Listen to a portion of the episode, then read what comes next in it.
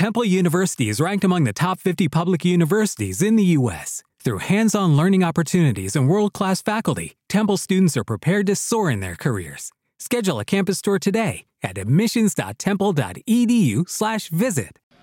Señoras y señores, muy buenas noches.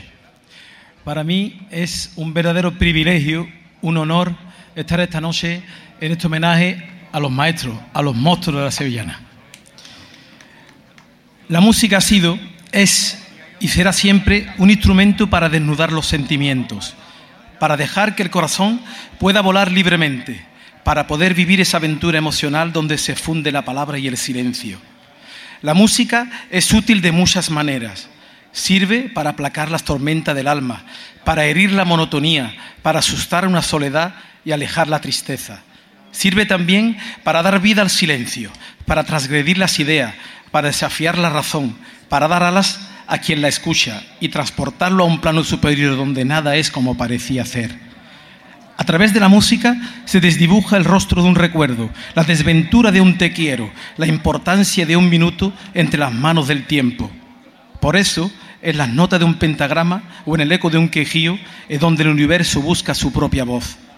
La música es como una caña de pescar para atrapar el vuelo de la imaginación, o lo que es lo mismo, para ayudarte a soñar. Y todo eso, todo eso ocurría cada vez que Romeros de la Puebla presentaban un nuevo trabajo. Porque un disco no es otra cosa que eso, la culminación de un sueño. Y eso nos traían cada año esas cinco voces que al unirse formaban los maestros de la sevillana, un saco de sueño.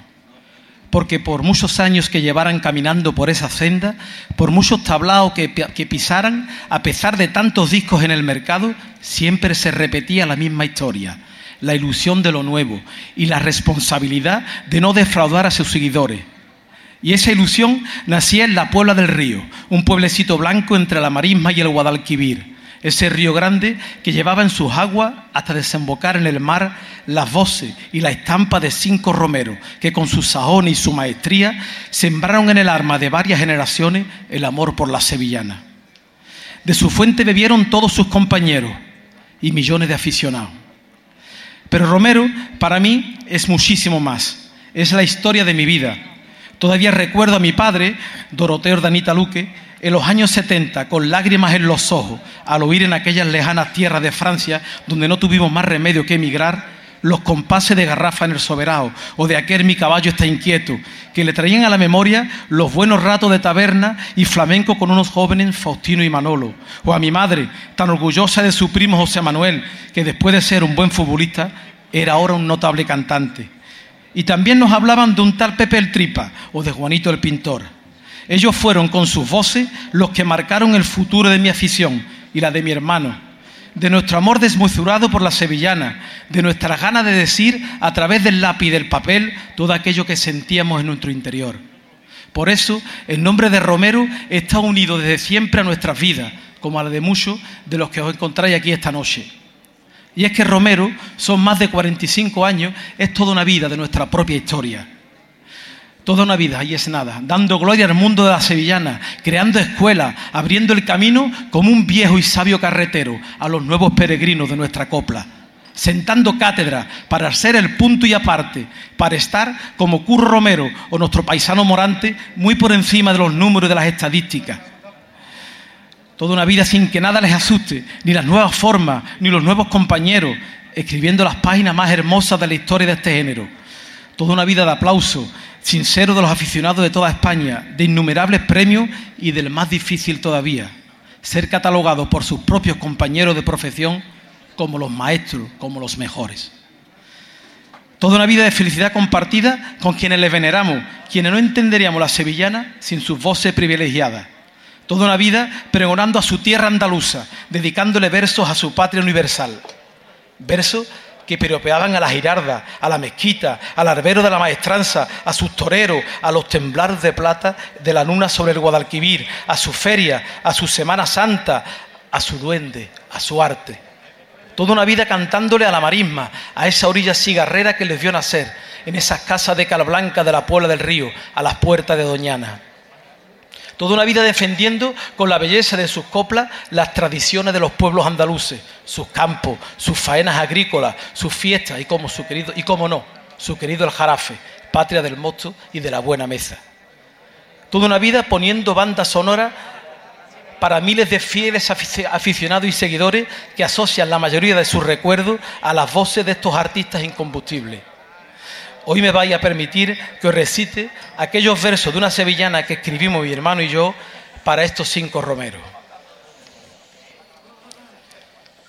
Cinco estampas tan sureñas, cinco espigas de rosal, cinco vuelos de cigüeña, cinco potros sin domar, cinco notas, cinco sones que se unen al cantar, cinco tallas de saones, cinco espuelas plateadas, cinco luñas ribereñas esperando caminar, cinco estrellas marismeñas asomando en el pinar, cinco huellas que en la arena el solano acarició, cinco hermanos que en el quema la corriente bautizó.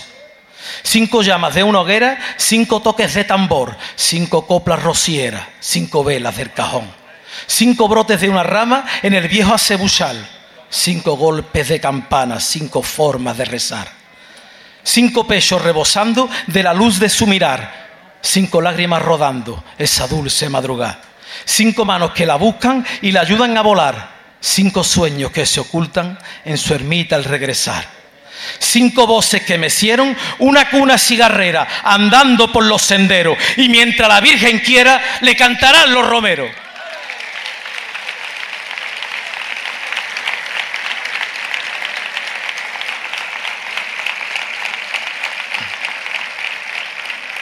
Y para terminar, no me podía ir sin recordar la importancia del legado los romeros de la Puebla en cuanto a sevillana rociera se refiere. No se puede entender el rocío sin su forma de cantarle al camino, a la romería y sobre todo a su Virgen. Por eso, hace unos años, mi hermano y yo escribimos esta sevillana que no se han grabado todavía, ni creo que se graben ya, pero qué más da. Nos salió del corazón. Y que cuentan una visita de los maestros a la ermita de la Blanca Paloma. ¿Y qué es lo que pasó en ese encuentro imaginario? Se titula Las voces de los romeros y con ella terminaré mi intervención.